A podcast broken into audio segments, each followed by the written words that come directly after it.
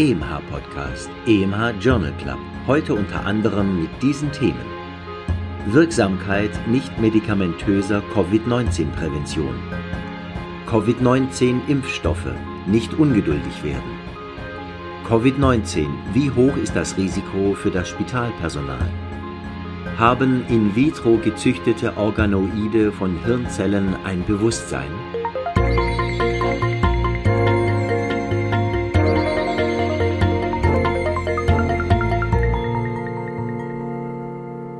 Hallo und herzlich willkommen zu einer weiteren Folge des EMH Journal Club. Ich freue mich, dass Sie wieder mit dabei sind.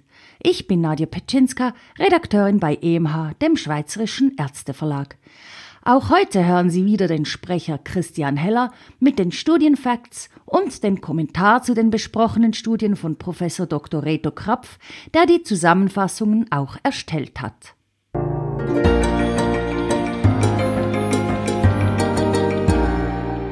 Praxisrelevant. Wirksamkeit nicht medikamentöser Covid-19-Prävention 1. Die Umsetzung der Maßnahmen zu der nicht medikamentösen Covid-19-Prävention hat es nach den eher sorglosen Sommermonaten, wie die Erkrankungszahlen zeigen, schwierig. Eine mathematische Modellierung untersuchte die Effekte von Schul- und Arbeitsplatzschließungen, dem Verbot öffentlicher Anlässe, der Limitierung von Gruppenkontakten auf unter zehn Personen, der Anordnung zu Hause zu bleiben und der Restriktionen der Mobilität auf die Infektionsrate mit Verwendung von Daten aus 131 Ländern. Alle diese Maßnahmen führten zu einer Verminderung der Übertragungsrate, allerdings war der Effekt erst nach ein bis sogar drei Wochen evident. Die gleiche Latenz gilt übrigens auch für das Aufheben einer Maßnahme. Da wir Schul- und Firmenschließungen verhindern möchten, ist Maskentragen als zusätzliche, hier noch nicht mit untersuchte, aber als erfolgreich dokumentierte Maßnahme umso wichtiger.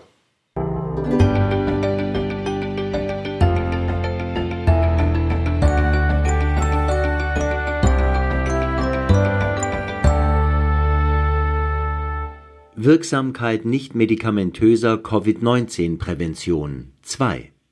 Im EMH Journal Club Covid-19 Extra 2 vom 29. April diesen Jahres wurde schon auf den ansehnlichen Ausstoß von SARS-CoV-2 beim Sprechen hingewiesen. Die Menge korreliert linear mit der Dezibelzahl. Je lauter, desto mehr. Dies wird, unterstützt durch die Autorität des Leiters der US-Covid-19 Taskforce, Anthony Fauci, nun nochmals betont. Unter anderem ist es unsinnig, wenn die vortragende oder aus anderen Gründen am Mikrofon stehende Person als einzige die Maske auszieht. Die vielen und oft in Vielpersonenbüros angesiedelten Callcenters und Kundenservicezentren sollten dies berücksichtigen und Sie selber bei Ihrer Praxiskommunikation und den Telefonaten auch.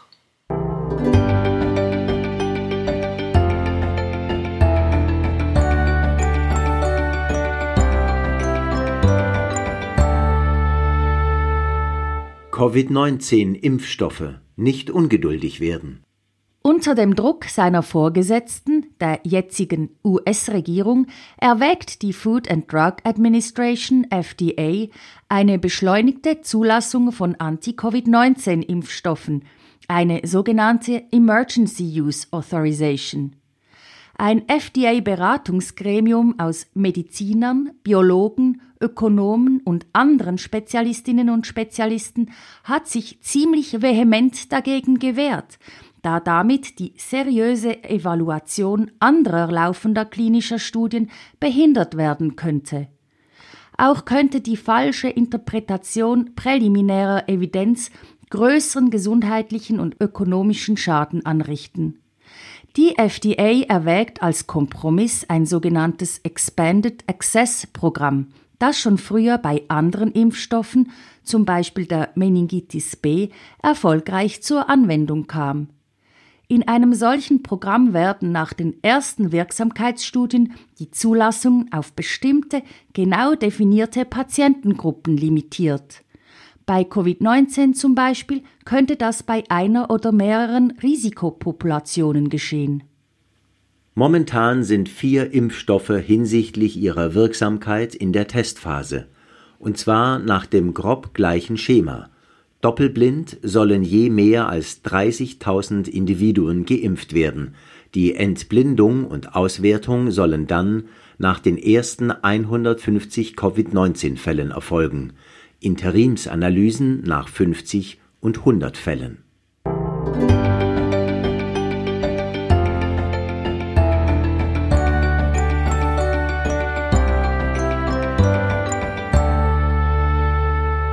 Radiotherapie nach totaler Prostatektomie. Wann und für wen?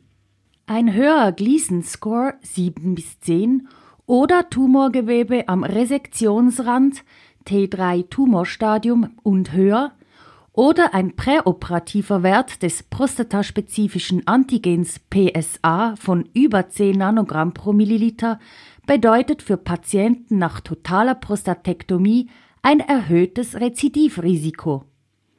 Gemäß den urologischen Richtlinien werden diese Patienten zusätzlich bestrahlt. Dabei unterscheidet man eine adjuvante Radiotherapie innerhalb von sechs Monaten postoperativ von einer Radiotherapie erst nach Auftreten eines biochemischen Rezidivs, das heißt nach einem PSA-Anstieg, einer sogenannten Salvage-Radiotherapie. Ist adjuvant oder früher besser als später, respektive nur im Falle eines Wiederanstiegs des Tumormarkers? Wahrscheinlich nicht, und zwar laut einer Serie von verschiedenen großen Studien, weshalb die Salvage-Therapie wohl zu bevorzugen ist.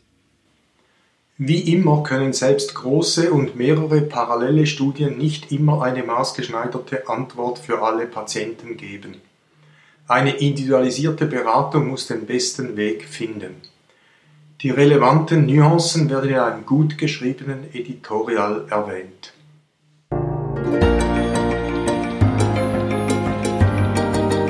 Für Ärztinnen und Ärzte im Spital. Covid-19. Wie hoch ist das Risiko für das Spitalpersonal? In einer landesweiten Kohortenstudie aus Schottland wurde die Covid-19 bedingte Hospitalisationsrate aller Spitalangestellten 18 bis 65-jährig sowie der Personen, die mit ihnen den Haushalt teilen, analysiert.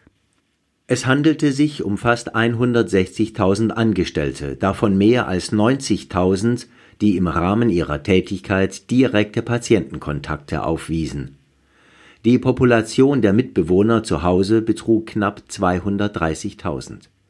Die gute Nachricht zuerst. Das absolute Risiko einer Covid-19 bedingten Spitaleinweisung war selbst für Angestellte mit direkten Patientenkontakten eher niedrig, 0,5 Prozent.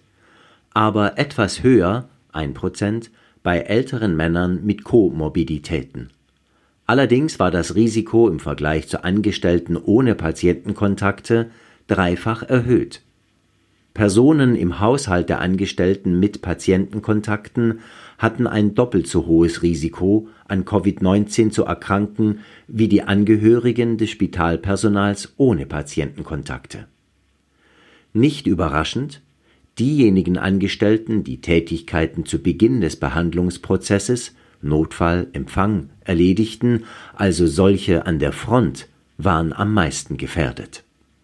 Für die jetzige Welle sollten die Schutzmaßnahmen für das Personal, das im doppelten Sinne des Wortes an der Front arbeitet, nochmals verbessert werden. Eine Prävention der Weiterverbreitung zu Hause und im Privatleben allgemein sollte auch oberste Priorität erhalten.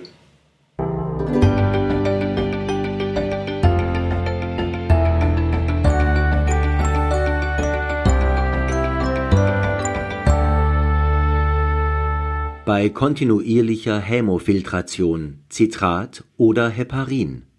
Eine kontinuierliche Nierenersatztherapie ist eine wichtige Option, meist auf der Intensivstation, für Patientinnen und Patienten mit schwerer akuter Nierenschädigung.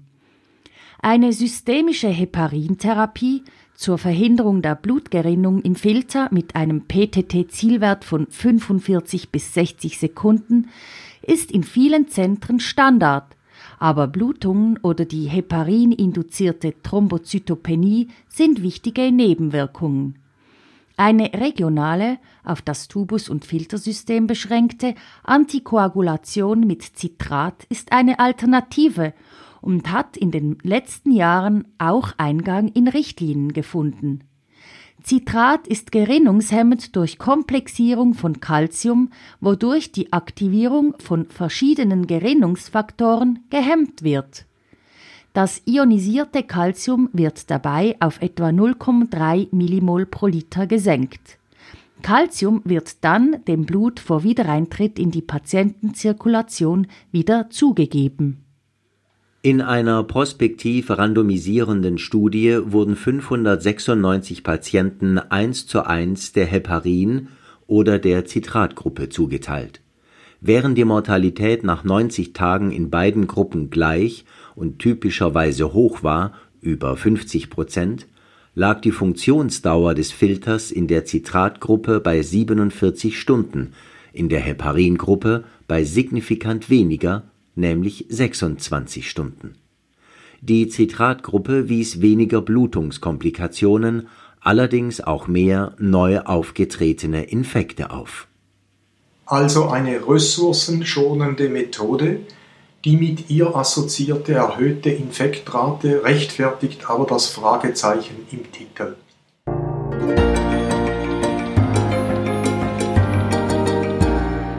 Neues aus der Biologie Schleim- und Schleimhautbarrieren gegen Bakterien im Kolon.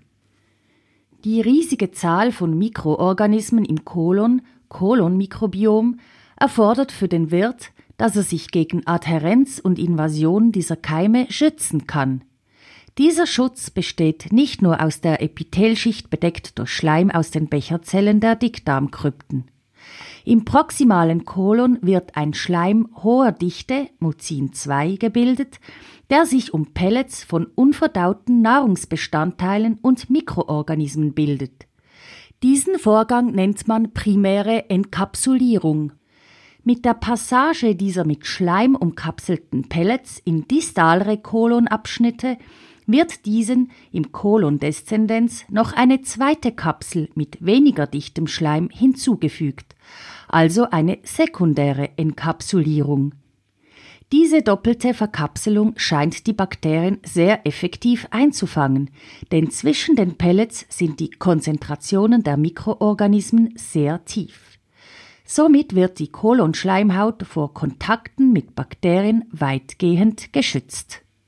Was bedeuten diese Enkapsulierungen für die systemische Signifikanz der Mikrobiomanalysen? Werden allenfalls auch die inkriminierten bakteriellen Metabolite des Mikrobioms in den Pellets zurückbehalten? Wie werden diese Schleimschichten bei Infekten oder nach Antibiose verändert und wie wieder rekonstituiert? Gibt es allenfalls genetische Varianten von Kolonschleimen, die diese Schutzfunktion verstärken oder abschwächen.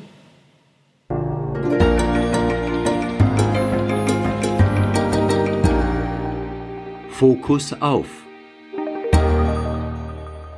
Heute wollen wir den Fokus auf die IgG4-Krankheit richten. Histologie Lymphoplasma-zelluläre IgG4-positive Infiltrate und Fibrose oft mit Gewebeeosinophilie und einer vernarbenden Phlebitis. Serum IgG4-Spiegel bei fast allen Patienten erhöht. Manifestation Systemische Erkrankung, aber initial oft nur ein einzelnes Organ betroffen. Klinik Pankreatitis, Großgefäßvaskulitis inklusive Koronaritis, Nephropathie, tubulointerstitielle Nephritis, membranöse Glomerulonephritis, Sialadenitis, fibrosierende Thyreoiditis, Riedel, retroperitoneale Fibrose, Ormond und andere mehr. Therapie Glukokortikoide, allenfalls B-Zelldepletion, Anti-CD20, zum Beispiel Rituximab.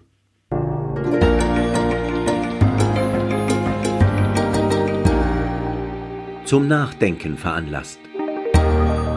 Haben in vitro gezüchtete Organoide von Hirnzellen ein Bewusstsein? Die neurobiologische Grundlagenforschung verwendet immer mehr und immer komplexere humane Zellsysteme. Dazu zählen die aus pluripotenten menschlichen Stammzellen gezüchteten Organoide von Hirnzellen, die ganze neuronale In-vitro-Netzwerke bilden können. Aufgrund der Entwicklung auf diesem Gebiet wird die Möglichkeit angesprochen, dass in diesen Organoiden irgendwann einmal ein körperloses Bewusstsein entstehen könnte. Dies würde den Eintritt in eine Dimension bedeuten, die man vielleicht lieber auslassen möchte, aber, und das zeigt die Vergangenheit, wahrscheinlich auch nicht erfolgreich verhindern kann. Eine große Debatte steht wohl an.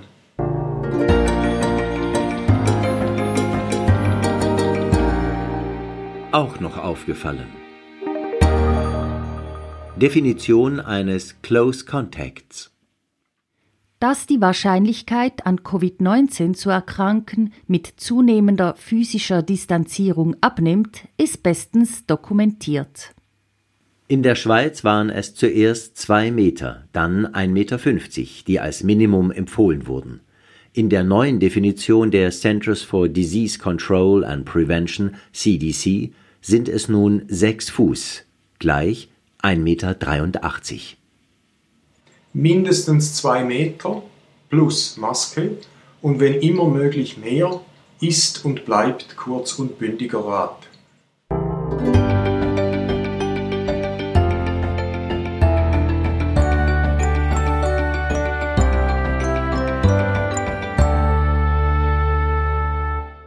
Effekte von Covid-19 auf die Tierwelt. Über die Auswirkungen der durch den Lockdown induzierten Entschleunigung auf unser Leben und die Reaktionen in der Tierwelt ist schon viel spekuliert worden. Die soziale Integration und die Fortpflanzung von Singvögeln hängt von der Übertragungsweite und der Differenzierung ihrer Lieder ab. In der Bucht von San Francisco fiel dieses Frühjahr der verkehrsbedingte Lärm auf die Werte von Mitte der 50er Jahre ab. Die Singvögel antworteten sehr schnell und wahrscheinlich dankbar darauf. Sie sangen komplexere Lieder mit niedrigerer Amplitude. Die Gesänge erreichten auch eine weitere geografische Verbreitung. Ein Effekt auf die Fertilität ist zwar nicht bewiesen, aber die Beobachtung zeigt, dass biologisch eine ziemlich robuste, schlummernde Widerstandsfähigkeit, eine sogenannte Resilienz gegen Lärmpollution besteht. Somit lohnen sich lärmreduzierende Maßnahmen weiterhin. In der Schweiz gibt weit über eine Million Menschen an, von Lärmemissionen geplagt zu sein.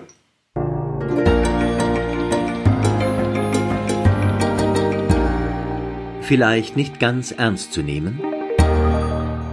Ein ganzes Volk negativ gestresst. Stressereignisse, die größere Bevölkerungsgruppen betreffen, können zu einer Zunahme von akuten kardiovaskulären Ereignissen führen.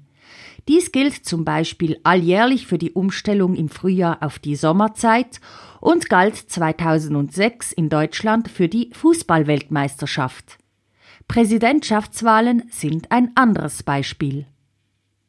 In den zwei Tagen nach der Wahl 2016 Hillary Clinton gegen Donald Trump stiegen die Hospitalisationen wegen akuter kardiovaskulärer Erkrankungen um mehr als 60 Prozent an. Die Kontrollperiode waren zwei Tage, eine Woche vor der Wahl. Zum Zeitpunkt dieser Besprechung sind die spezifischen Folgen der Wahl vom diesjährigen 3. November noch nicht bekannt. Sie könnten aber angesichts der aufgewühlten Bevölkerung in den USA höher ausfallen.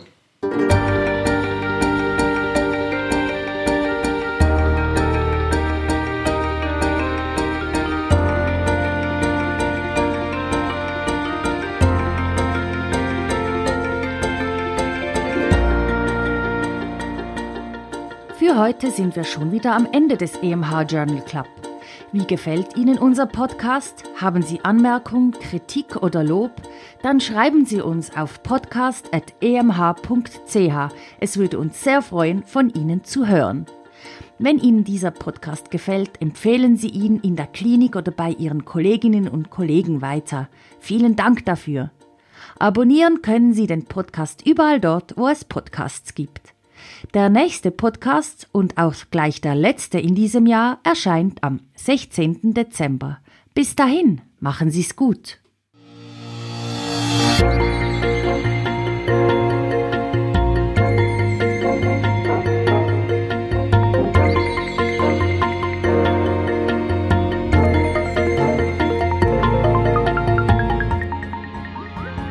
Sie hörten EMH Podcast, EMH Journal Club. Konzept, Textbearbeitung und Moderation Dr. Nadja Pitschinska. Autor der Originaltexte und Kommentare Professor Dr. Reto Krapf. Sprecher Christian Heller. Musik Martin Gantenbein. Produktion EMH, Schweizerischer Ärzteverlag.